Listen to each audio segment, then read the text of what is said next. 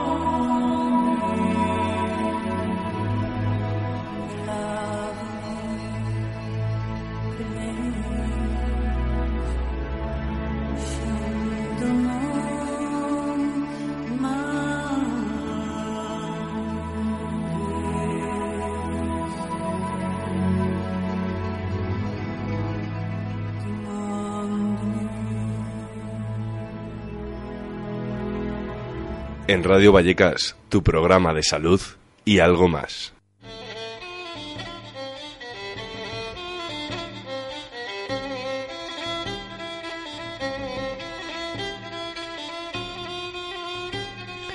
Ustedes provocan su propio sufrimiento. No encuentro nada fácil la tarea de dirigirme a ustedes esta noche. La medicina a la que quiero referirme está tan alejada de los ortodoxos puntos de vista de hoy que habrá poco en esta disertación que tenga que ver con el consultorio, los hospitales o las salas de guardia tal como las conocemos en la actualidad.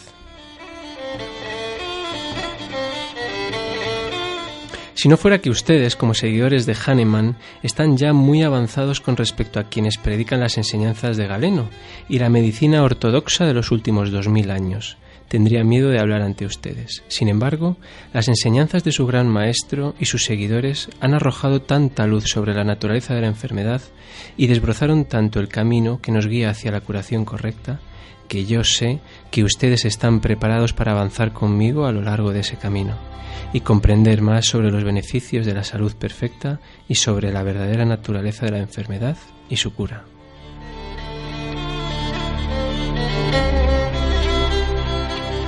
La inspiración recibida por Hahnemann trajo una luz a la humanidad, sumida en la oscuridad del materialismo, cuando el hombre había llegado a considerar a la enfermedad como un problema puramente materialista que debía ser aliviado y curado solo por medios igualmente materialistas.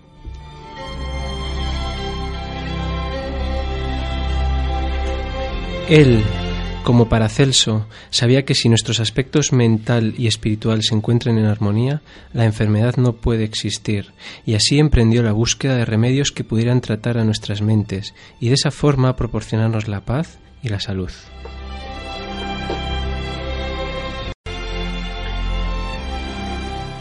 Hahnemann realizó un gran avance y nos guió a lo largo trecho por ese camino, pero solo disponía del tiempo de una vida para su trabajo, y somos nosotros los que debemos continuar sus investigaciones a partir de donde él las dejó.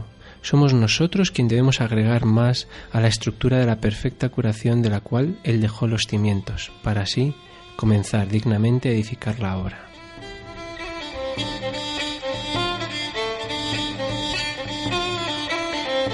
El homeópata ya ha aprendido a hacer caso omiso de muchos de los aspectos innecesarios y poco relevantes de la medicina ortodoxa, pero tiene que ir más lejos aún.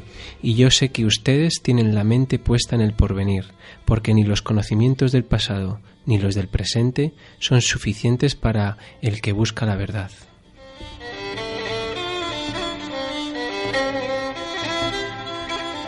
Para Celso y Hahnemann nos enseñaron a no prestar demasiada atención a los detalles de la enfermedad, sino a tratar la personalidad, al hombre y al ser humano interior, comprendiendo que si nuestras naturalezas espiritual y mental se encuentran en total armonía, la enfermedad desaparece.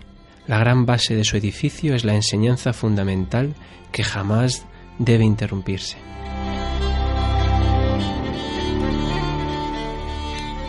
Escrito por.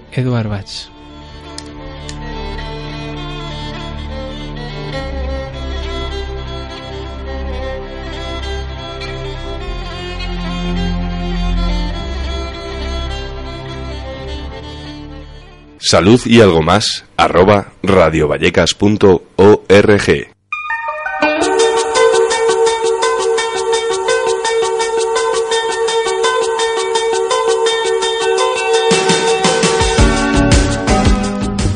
Muy buenas noches. De nuevo de vuelta, como satélites de nuestro punto central, la salud, la conciencia y algo más.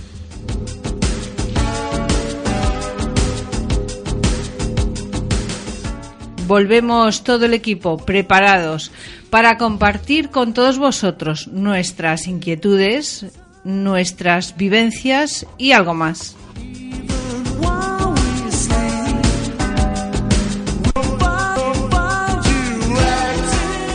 Una hora para en la salud y en muchos temas más que aunque para nosotros van unidos, andan por ahí revueltos y deslavazados.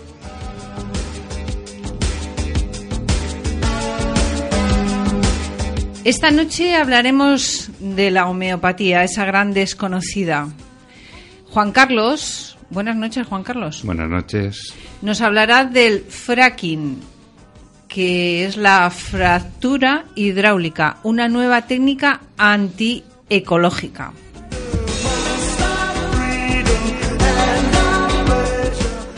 Eduardo nos traerá noticias y sus denuncias. Buenas noches, Eduardo. Buenas noches, bienvenidos, bien hallados.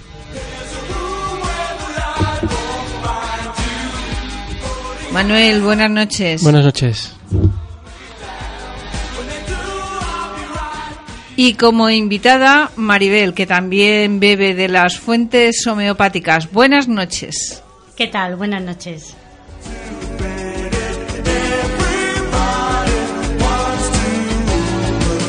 Acompañándonos todos vosotros y nuestro alquimista, experto en pociones cibernéticas. Con todos nosotros, vosotros, nuestro alquimista, comenzamos.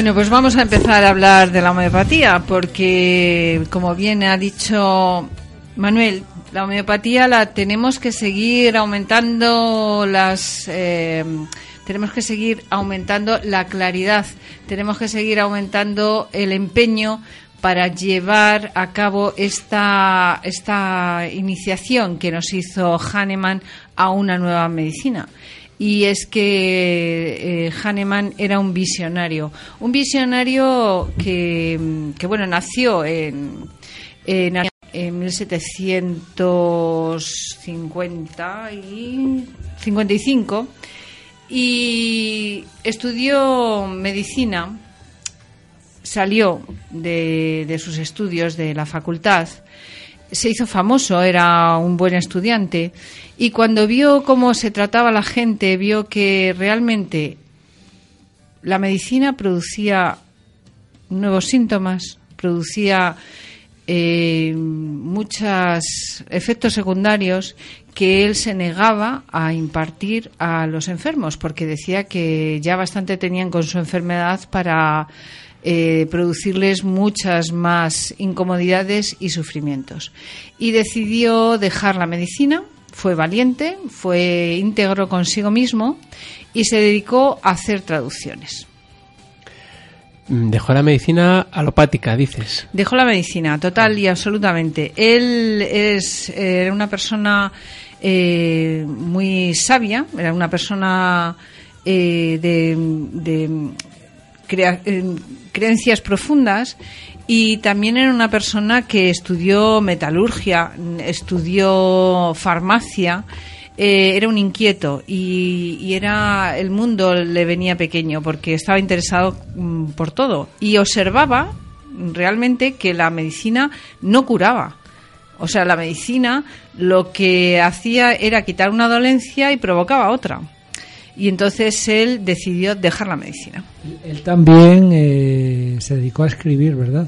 Sí, hacía traducciones y entonces también estudió, o sea, era, era un investigador incansable y lo que hizo fue investigar sobre los venenos y, y sobre el mercurio. ¿Tú crees que los primeros prospectos de los medicamentos fueron escritos por Hahnemann? Seguro, seguro. Hahnemann tenía que ver mucho con la toxicología y sabía perfectamente que una- un medicamento o una sustancia tenía unos efectos y él descubrió que diluido y dinamizado esa sus- misma sustancia curaba esos efectos, esas dolencias en una persona enferma. Pero es, ¿cómo- un- es un poco ¿Cómo puede ser eso? Explícanoslo un poco, por favor.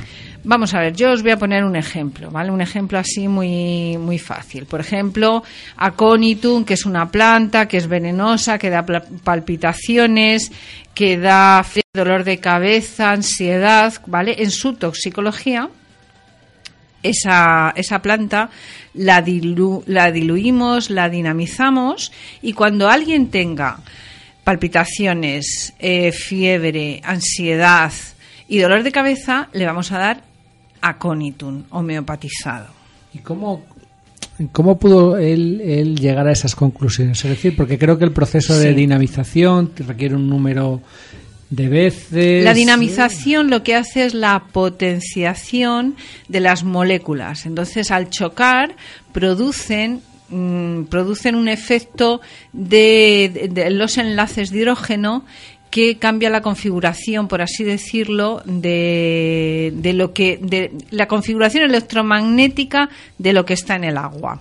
¿Vale? Entonces, no, la, gente que, que va en contra de la homeopatía dice, es solo agua lo que hay. No, no, no es solo agua. Igual que eh, no hay solo aire en el, en el espacio, ¿no? No solamente hay aire, Bueno, hay muchas una- cosas más. Hay, hay una frecuencia, ¿no? Supongo. Efectivamente, hay una frecuencia y hay muchas investigaciones.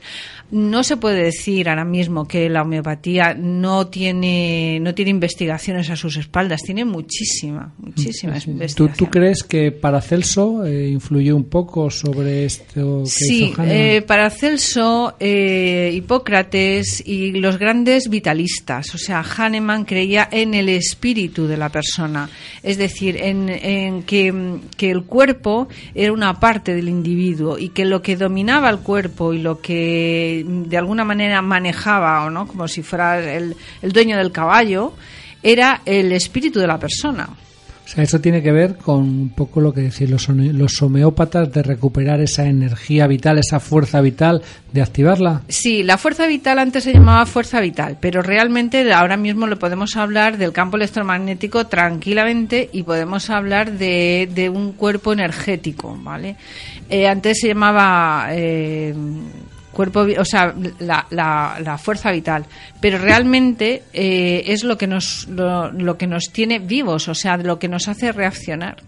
Y él, él, porque creo, no sé, explícanos un poco, creo que hay muchas escuelas dentro de la homeopatía Sí. y distintas valoraciones, ¿no? Mm, Hahnemann era, es el padre de la homeopatía y, y era unicista. O sea, era, eh, él creía que la persona era una unidad, que era cuerpo, que era mente y era alma y era tiempo. Entonces, él creía que había que tratarlo todo en su conjunto. O sea, no el cuerpo por un lado y la mente por otro. Claro, eso te iba, eso te iba a preguntar yo, porque has- hasta ahora, al ejemplo que has un poco dado de la conitum, hablábamos de un tratamiento sintomatológico, ¿no? Y supongo que la, la homeopatía es mucho más que todo eso.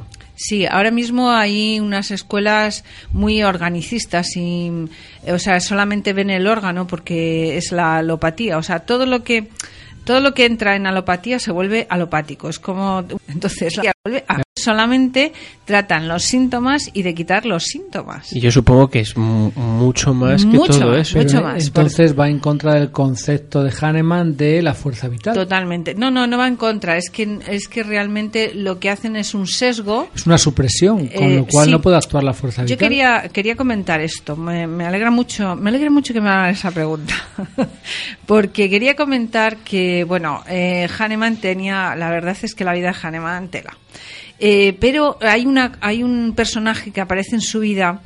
eh, que era Herin, ¿no? Es otro médico. Herin le, le llevaron para, para estudiar homeopatía y para eh, ir en contra de él, ¿no? Para sacarle todas las faltas, para estudiarle bien y, ser capaz de echarle abajo.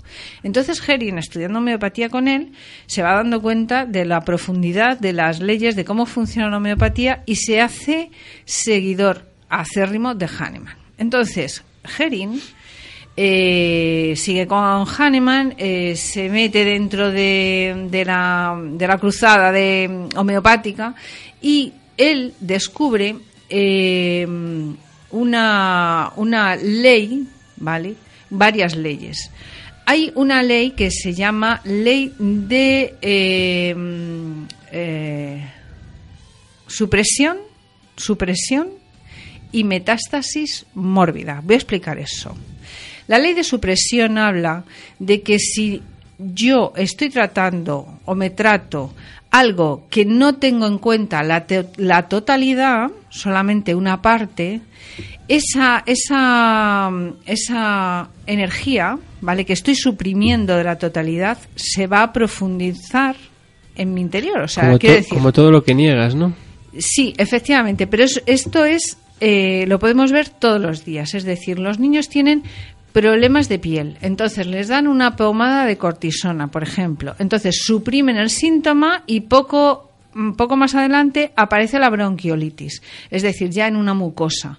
Suprimen la mucosa y, y aparece un síndrome de hiperactividad. O sea, quiero decir, eh, según vayamos suprimiendo síntomas sin tener en cuenta la totalidad de la persona, el- la, la enfermedad profundizando a otros eh, a otras capas muchos más profundas y hará una metástasis.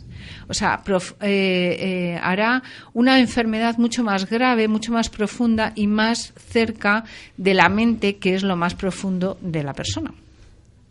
Y, y esto, todos los homeópatas conocen esto, hay distintas No. formas de estudiarlo, No. porque yo, por ejemplo, sé que hay laboratorios aquí en España que están muy introducidos y que tienen casi monopoli- monopolizada la homeopatía, que en seis meses, incluso hasta en tres meses, te dan un título de homeópata. Claro, porque lo que hacen es hacer vendedores, es decir, lo que hacen es ser, hacer prescriptores. Entonces les dicen, mira, esto vale para esto, esto vale para esto y esto para esto. Cla- Claro, claro, Lola. Y yo a mí me gustaría que me explicases dónde está esa mayor profundidad de la homeopatía que no está en lo sintomatológico. Es decir, dónde radica la esencia pura de la homeopatía eh, que se aleja de lo alopático.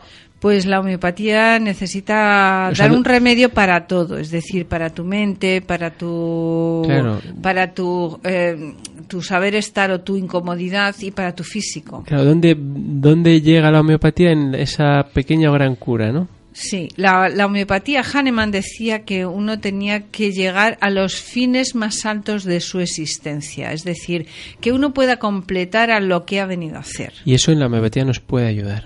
No es que nos ayude, es que nos, nos, nos acompaña a, que, a que encontremos nuestro camino, nuestro camino profundo.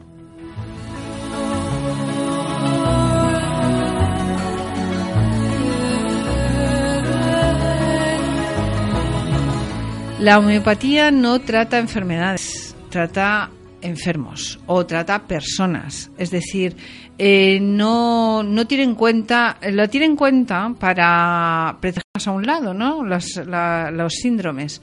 Lo tiene en cuenta, pero realmente lo más profundo es la psique del ser humano. O sea, cuando uno cura su, eh, su mente, cura su estar en el mundo normal, curará todo lo demás, porque es una cadena eh, descendente, es decir, la curación va de arriba a abajo.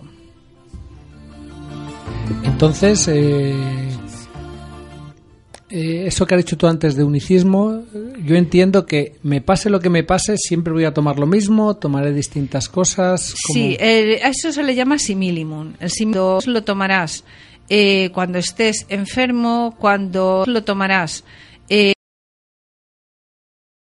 Eh, cuando estés enfermo, cuando tengas una recaída, cuando tengas un accidente, porque lo que hace es organizar tu fuerza vital para que sea ella la que se enfrente a eh, la controversia que ahora mismo estás luchando. O sea, lo que decimos los asturianos es lo que te pone. Me ha gustado eso de lo que organiza tu fuerza vital, porque de estructurada la, tiene la gracia de estructurarla y permitir que ella sea la que funcione. Sí, hay pocas eh, pocas escuelas que den unicismo, la verdad. Eh, hay pocas escuelas que las más eh, unicistas son la escuela kentiana, ¿vale? Que son la escuela Hanem, o sea, hahnemanniana, pero después Ken fue muchísimo más eh, a, lo espiritual, Tú eres unicista, das clase en el Instituto Paracelso y cuéntanos un poco cómo es tu formación y dónde está el instituto, cómo se pueden dirigir a ti. Bueno, eh, pueden preguntar en la web de salud y algo más.es y le pueden referirse allí y pedir información. Eh, nosotros, eh, vamos, las clases las damos en Instituto para Paracelso, que también tiene su web y también pueden acudir a ella. la homeopatía que damos es una homeopatía eh, que se estudia en dos o tres años. O sea, la homeopatía, para, para yo explicar homeopatía, para que la gente pueda entender homeopatía, al menos puede tiene que pasar un año porque es algo tan profundo, es decir, es, es algo distinto, es como la acupuntura, no tiene nada que ver con nada, ¿no? Es, eh, la, la homeopatía en sí es algo único. ¿Hace falta algún tipo de titulación para poder acceder a esos estudios? Bueno, eh, la titulación, digamos, eh, uno tiene que ser profesional de la salud, eh, pero se puede empezar estudiando homeopatía y después naturopatía. O sea que no hace falta ser médico y entiendo que la formación que se da en el Instituto para hacer eso es bastante superior a la que dan algunos laboratorios o otros medios de tres meses o seis meses, ¿no? Por lo que estoy entendiendo. Se intenta, se intenta ser lo más serio, lo más profundo y la calidad la mejor posible. no es que está vendiendo nada. ¿eh? No, y una pregunta, una pregunta, una pregunta. ¿El homeópata nace o se hace? El homeópata nace y se hace, pero de todas maneras aquí tengo a, alguien que ha estudiado homeopatía y descubrió la homeopatía y a mí me gustaría que también me contara que para ella qué supuso el encontrarse con la homeopatía. Maribel. Hola, ¿qué tal? Pues para mí fue una sorpresa, una sorpresa muy, muy grata porque me ayudó a ver a las personas en su, en su profundidad. Es decir, eso realmente que has comentado de que la homeopatía trata a la persona en su conjunto, eso es así. Sí, ¿y qué diferencia ves tú, por ejemplo, entre las flores de Bach y la homeopatía? Mm, Tú que antes has tenido flores de Bach, o sea que has tenido la terapia de flores de Bach, ¿no? ¿Qué diferencia has encontrado? Eh, quizás la gente entiende mejor las flores de Bach que la homeopatía. Porque una persona cuando viene a consulta y le das una flor de Bach, entiende que estás trabajando un aspecto emocional, un aspecto mental pero no lo piensa así cuando le das homeopatía. Porque, porque Porque- no se ha enterado todavía. Es que la, la homeopatía va asociada siempre al síntoma. Mm. Ese es el conflicto Pero que hay. trabajáis con diluciones, ¿no? Y cada dilución significa algo. Jo, es que lo de las diluciones. Lo de las diluciones es complicado. Cada, Oye, cada y- dilución, a más dilución, mayor profundidad que abarca el remedio homeopático. Es decir, que una 200 o una 1000 CH abarca la totalidad de la persona. Sí, sí, sí. Es sorprendente la dilución. Mm, Que a una persona le des una dilución a una 7 y a una 5 o a una 15 y tenga una reacción y se la des a una 1000 y tenga otra, dices, Dios, ¿esto qué es? A ver, un ejemplo. Yo, por ejemplo, me hago un esguince de tobillo. Sí. Y, pues no sé, creo que está recomendado el árnica a una dilución baja, a una 5, a una 7. Bueno, las investigaciones que han visto, o sea, han, visto, han hallado que realmente, y esto esto viene porque los también los eh, médicos, eh, los doctores Banerjee, ¿vale? Han investigado también y una dilución baja se asemeja mucho a una 200 CH. Es como si fuera un, o sea, un vol- volver a, la misma frecuencia, pero mm, con, con más eh, amplitud, ¿vale? Entonces resulta que una dilución baja, una 7, una 9 CH, se asimila mucho a una 200 CH. Y en una 1000 CH siguen comprobando, porque hay estudios que lo han visto, siguen comprobando la eficacia de la dilución, ¿vale? Entonces, eh, por ejemplo, voy a hablar de, de qué, se, qué puede hacer la homeopatía, ¿no? Eh, la homeopatía, mm, una- un remedio homeopático puede eh, llegar a, a estabilizar a la persona desde su psique hasta lo más orgánico. O sea, la homeopatía tiene esa flexibilidad, esa eh, Polivalencia. polivalencia que que si te quemas o tienes un herpes, pues tienes para un agudo. Y si, y si es algo, es una enfermedad crónica, tienes para el crónico con el similimum. Entonces, ¿qué es lo, qué es lo principal, tú como profesora, eh, que enseñas a tus alumnos para que sepan diferenciar lo que es un síntoma, un signo, de lo que realmente son ellos? Lo principal, lo ¿Hay principal. alguna ley que exista? ¿Hay Eh, lo principal es eh, saber que actúa en la fuerza vital, que estamos tratando a, personas, no a enfermedades, que la búsqueda del similimum merece la pena, que no es una utopía, que hay unas técnicas buenísimas para llegar a ellos y no son tan difíciles que hay una ley de supresión y metástasis mórbida y hay una ley de curación por la cual nosotros podemos saber si esa persona se ha curado o no. Es decir, la curación tiene que ver con la, con la reestructuración de la persona en su totalidad. Y, por ejemplo, eh, ¿podemos decir que la homeopatía es preventiva? Eh, la homeopatía es preventiva. La homeopatía mm, es preventiva en tanto en cuanto eh, encuentres el remedio en tu resonancia. Y también hay otras sustancias que se pueden homeopatizar como para, de alguna manera, tratar la multiplicación vírica, ¿vale? También está la microinmunoterapia también. Con lo cual es importante que, no sé, que animemos a todo el mundo a que encuentre, a que sepa cuál es su similum, ¿no? Sí, para eso, para eso requiere un homeópata experto En- y además un homeópata que haya estudiado unicismo. Eh, Maribel ha estudiado unicismo. Maribel ha hecho los, los cursos de unicismo y sabe la técnica unicista y no es tan difícil, ¿verdad, Maribel? Bueno, hay que estudiar mucho. Hay que estudiar mucho, hay que estudiar mucho, eso es verdad. Hombre, yo creo que es fundamental, y muy bien lo acaba de expresar Maribel, hay que estudiar mucho. No se puede con una práctica de tres meses, seis meses sin profundizar, atreverse, porque Sí. se tenga un título que Sí. dé el- que dé eh, facultad o Sí, oportunidad a ello, atreverse con el mundo de la homeopatía es algo más profundo, algo más serio y deberíamos de recapacitar dónde vamos. y también hacer profesionales. Eh, realmente una persona que haya estudiado al menos, al menos tres años, al menos. Muchas gracias Lola por todas tus explicaciones. Gracias a todos vosotros.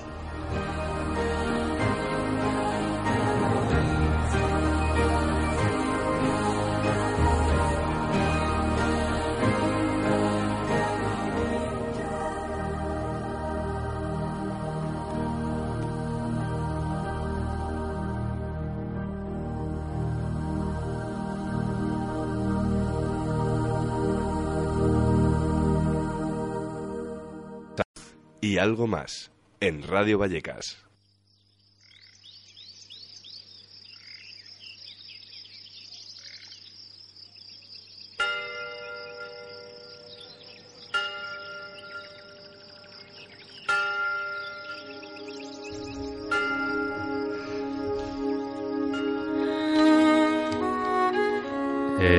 Yo por la parte que me toca, Lola, como ya llevamos muchos años ya que vamos eh, coincidiendo en tus enseñanzas de la homeopatía y la parte mía de la física, claro, entiendo perfectamente a todos estos críticos que dicen que la homeopatía no puede ser válida porque mm, en tantas diluciones no hay sustancia.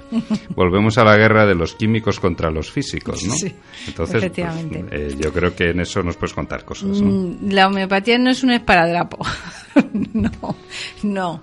Eh, la homeopatía es una frecuencia, es una onda, es, es en me- medicina energética.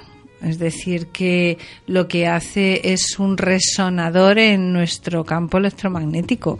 Es que ya está bien de que digan que la homeopatía es agüita. Claro, por, por eso es curioso que también tuvo una, hubo una cierta conexión entre Edward Bach y Hahnemann, ¿no? Edward Bach era homeópata.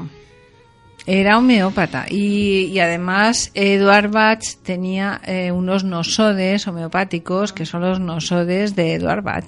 Hubo cierta conexión entre ambos. Nada más coincidieron en el tiempo, ¿no? Sí, bueno, Edward Bach es posterior a Hahnemann. Hahnemann es de 1700 y pico y Edward Bach es 1800. O sea que, que van 100 Claro, años más o menos. Sí, yo una duda que me ha, pega- me ha quedado antes cuando te he preguntado si era preventiva.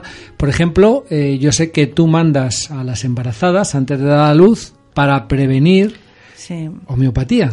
Bueno, eh, la homeopatía trata, por eso digo que trata de organizar la fuerza vital, el campo electromagnético, la configuración energética de la persona. Y psíquica, ¿no? Sí, pero es que es que es que está Manuel. Si te voy a poner un ejemplo. Si tú Sí, tienes sí, es que- lombrices, Es que soy un poco cortito, si ya tú sabes. tienes lombrices, Sí. vas a estar de los nervios y no vas a dormir. Los niños cuando tienen lombrices Claro. no duermen, están nerviosos, eh, tienen falta de concentración. Es decir, todo lo físico repercute en lo psíquico y todo Claro. lo repercute en lo físico. Qué curioso. Qué curioso.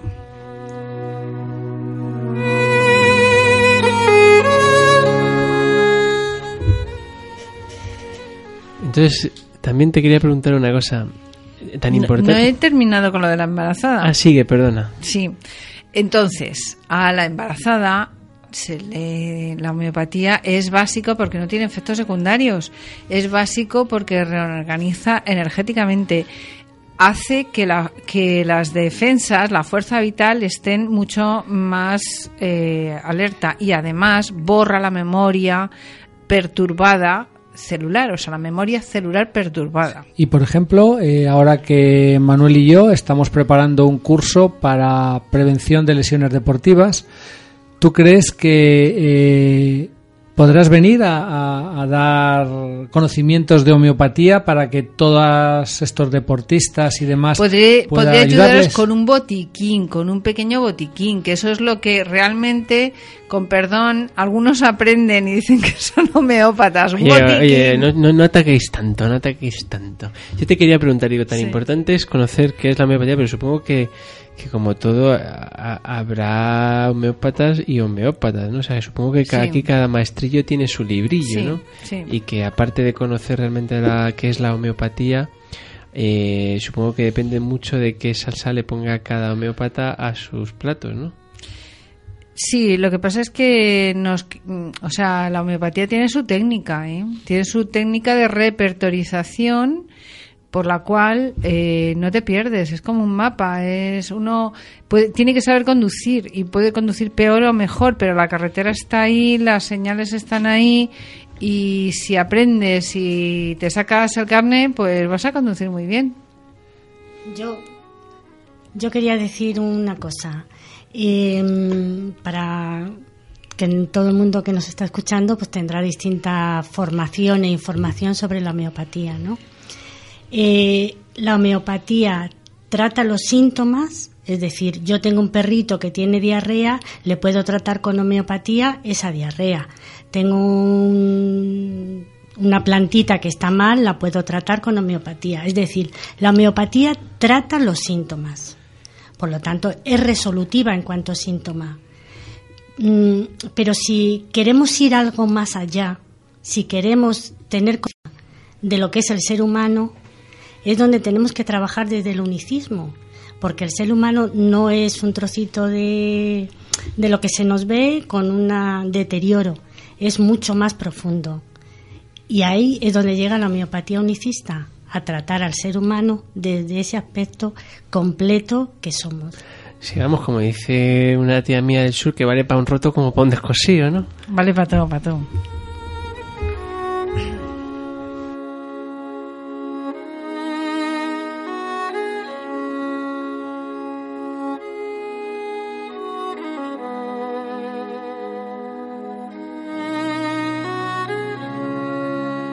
Radio Vallecas, salud y algo más.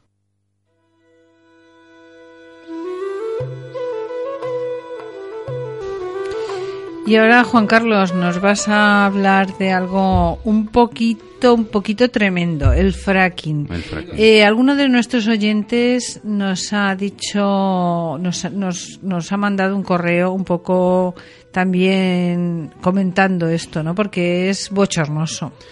Sí, mira, yo eh, hace aproximadamente un par de años, de casualidad, estaba viendo un- una serie que se llama CSI y en esa serie pues aparecía de repente algo que habían captado de un documental que se llama Gasland, Tierra de Gas, que más o menos eh, se veía en la imagen de un señor que cuando abría un grifo de, para que saliera agua, ponía un mechero y se producía una auténtica explosión de gas. Le salía gas por, por el grifo por donde tenía que salir agua.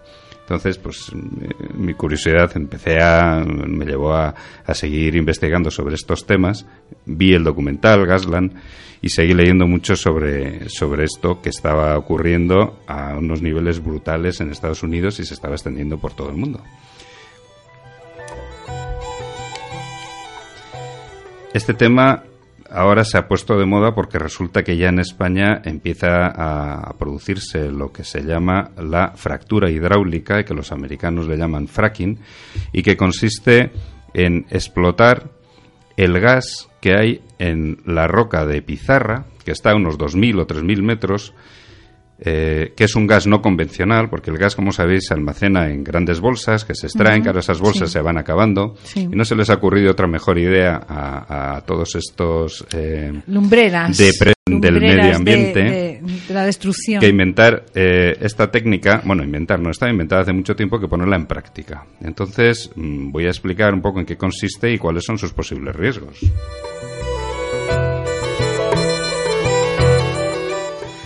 El fracking o fractura hidráulica consiste fundamentalmente en perforar el terreno donde se ha detectado que existe roca de pizarra de forma vertical y después de forma horizontal, inyectando grandes cantidades de agua a presión con una serie de productos químicos que desgraciadamente nadie revela, ninguna de estas empresas eh, que están practicando este tema no revela cuál es el contenido, para Pero poder nada bueno habrá. Na- nada bueno, porque desde luego las consecuencias que ha habido eh, don- en aquellos pozos donde se han estado practicando eh, estas técnicas, pues son en muchos casos desastrosas, ¿no?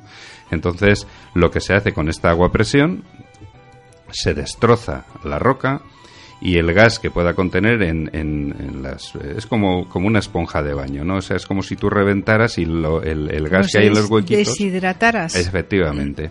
Se extrae ese gas, pero claro, ¿qué pasa con todo ese agua, con todos esos productos químicos que son los que han producido el destrozo de toda esa roca? O sea, no tenemos bastante con el, con explotar a los animales que deforestar eh, bosques, sino que también vamos a matar a las rocas. Efectivamente. Creo que Polonia es especialista, ¿no? Claro, eh, el- hace aproximadamente dos años os comentaba este tema.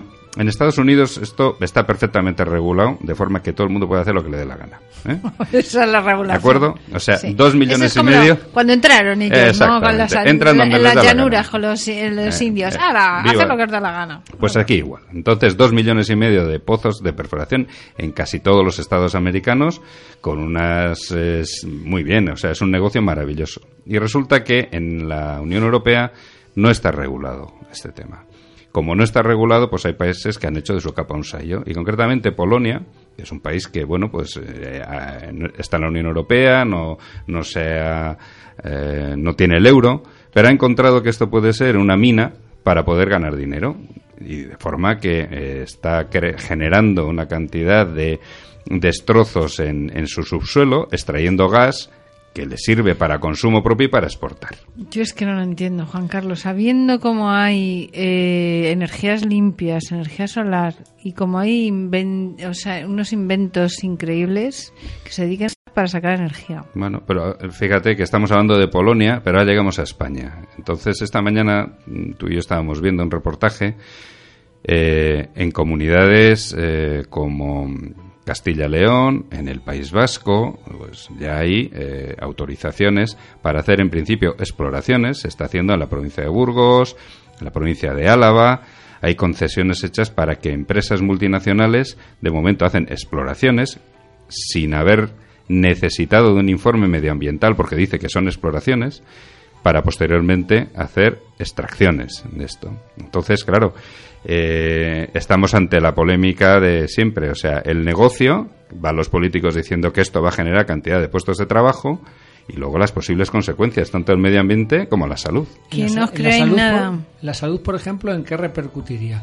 Todo, todo el sistema ecológico que hay en esa zona, todas las aguas subterráneas, todas las tierras esas, ¿qué, qué ocurriría? Efectivamente. Fíjate que no solamente es por el agua, el agua lo inyectas, por algún sitio tiene que salir. Pero ese agua no es limpia, ese agua lleva no solamente los productos químicos que se han inyectado, que nadie dice, ninguna de las empresas extractoras está diciendo qué es lo que lleva, es como la fórmula de la Coca-Cola, lo tiene en secreto, sino que después, a la hora de destrozar esa roca de pizarra, evidentemente hay metales pesados. Ese agua sale por algún lado, se filtra y claro, eh, ya ha habido casos en Estados Unidos de ganado muerto por contaminación, pero también afecta a la salud porque está habiendo fugas de gas incontrolada ese gas que en principio lo tienes al destrozar eso, si los bueno, tus sistemas de extracción y almacenaje no son perfectos, con lo cual también se han producido, como os decía al principio, en ese documental que se llama Gasland, el salir gas por lo que son los conductos donde debe ir el agua.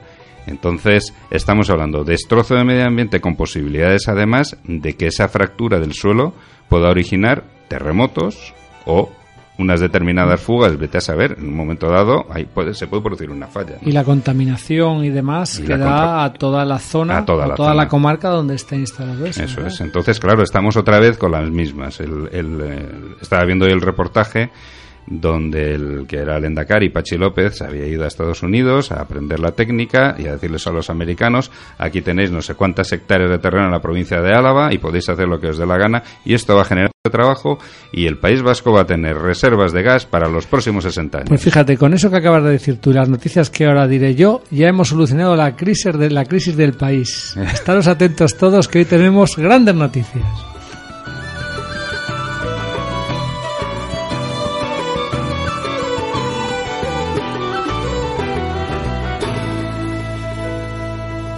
Ponte en contacto con nosotros a través de salud y algo más arroba radiovallecas.org.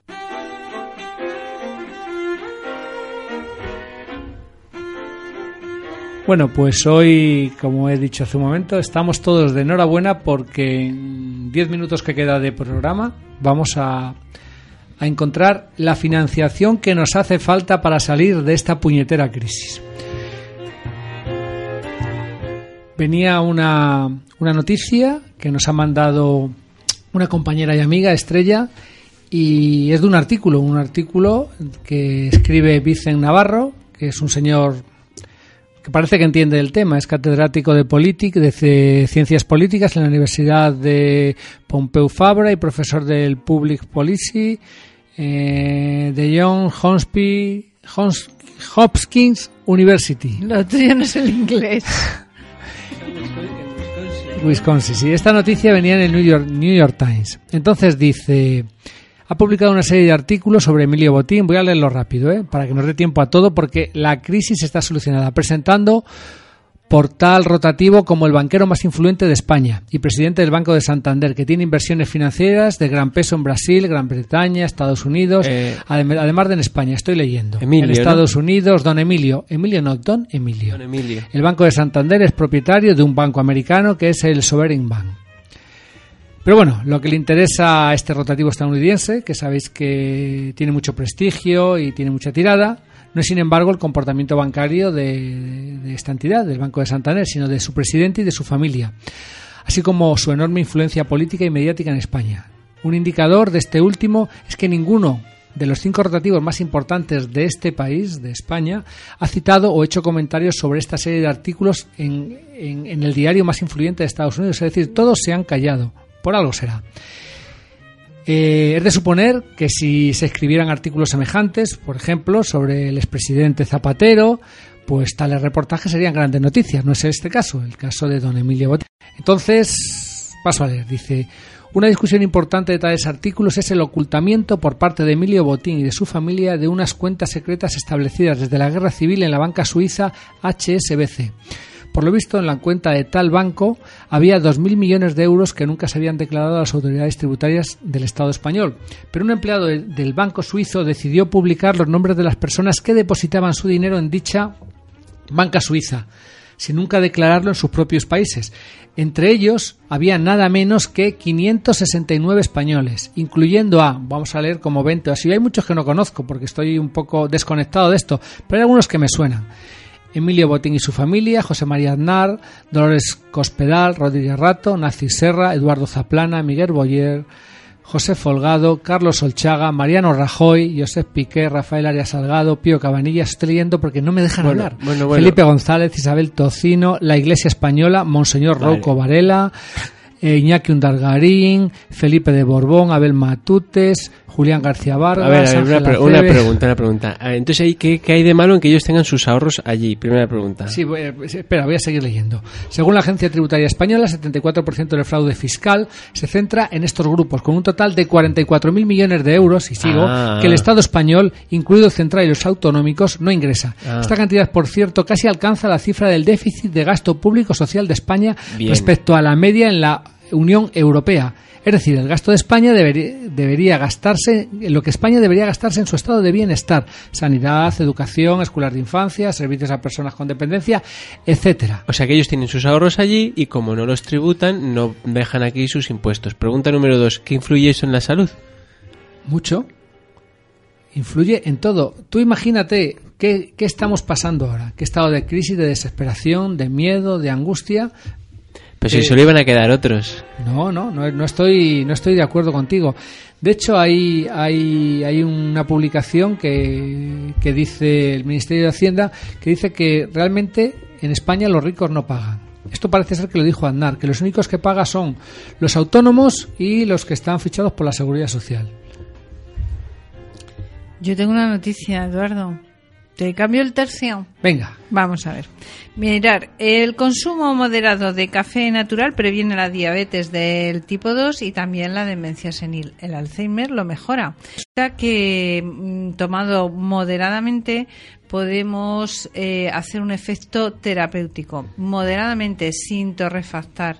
¿Por qué? Hay una, una cosa que quería mm, llamar la atención y hay que hay países como Etiopía, como Colombia, que mm, tienen su base eh, financiera, su- sus ingresos a partir del café. Entonces, creo que el café moderadamente nos puede incluso ayudar en la salud. seguro que si ahora voy, voy a otra, también para, para ver dónde está esos cuartos que nos faltan. Dice el PSOE, sospecha que Rajoy aprobó la amnistía fiscal para encubrir a Bárcenas.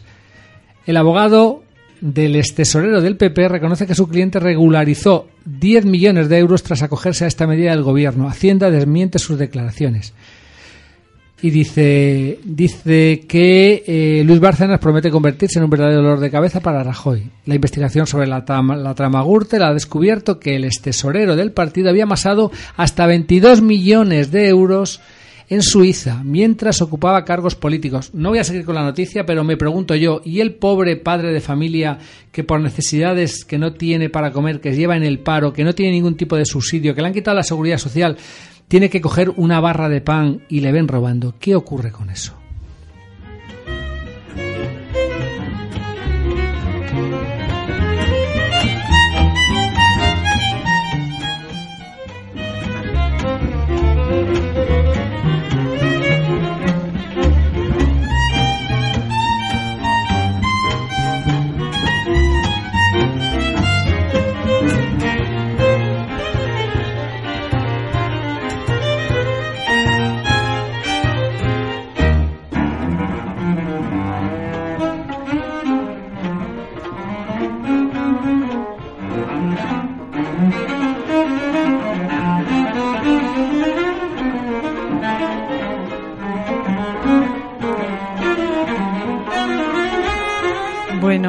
También la Agencia Europea del Medicamento ha abierto investigaciones sobre los efectos secundarios de los relajantes musculares de la familia de las benzodiazepinas, porque es un medicamento muy eh, recetado en Francia, Italia y España y resulta que tiene eh, reacciones graves, o sea, eh, tiene reacciones dermatológicas severas y también eh, psíquicas, es decir, que inducen a las personas que lo toman incluso al suicidio. Efectivamente, las autoridades galas han detectado hasta 1.600 reacciones al relajante muscular, completamente diferentes, pero curiosamente todavía no se ha retirado.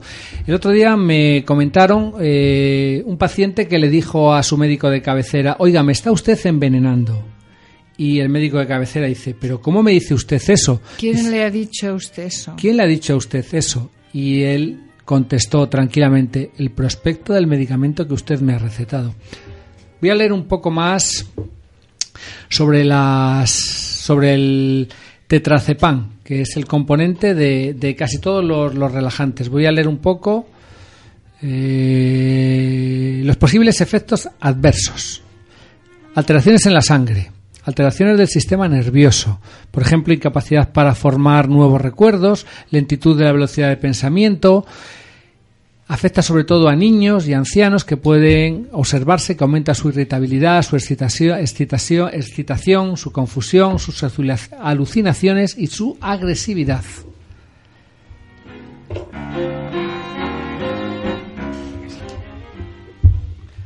¿Qué bueno, más, Eduardo? Bueno, eh,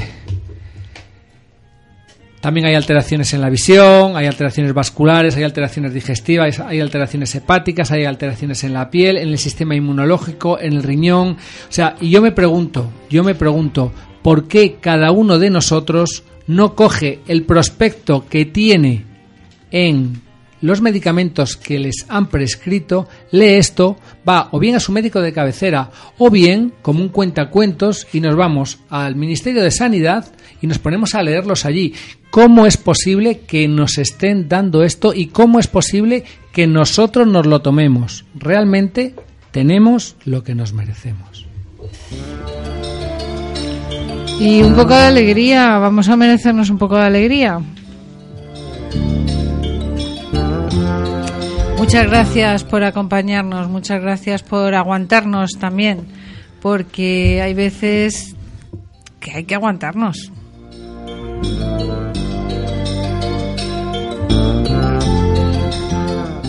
Muchas gracias, Manuel. Pues muchas gracias a todos.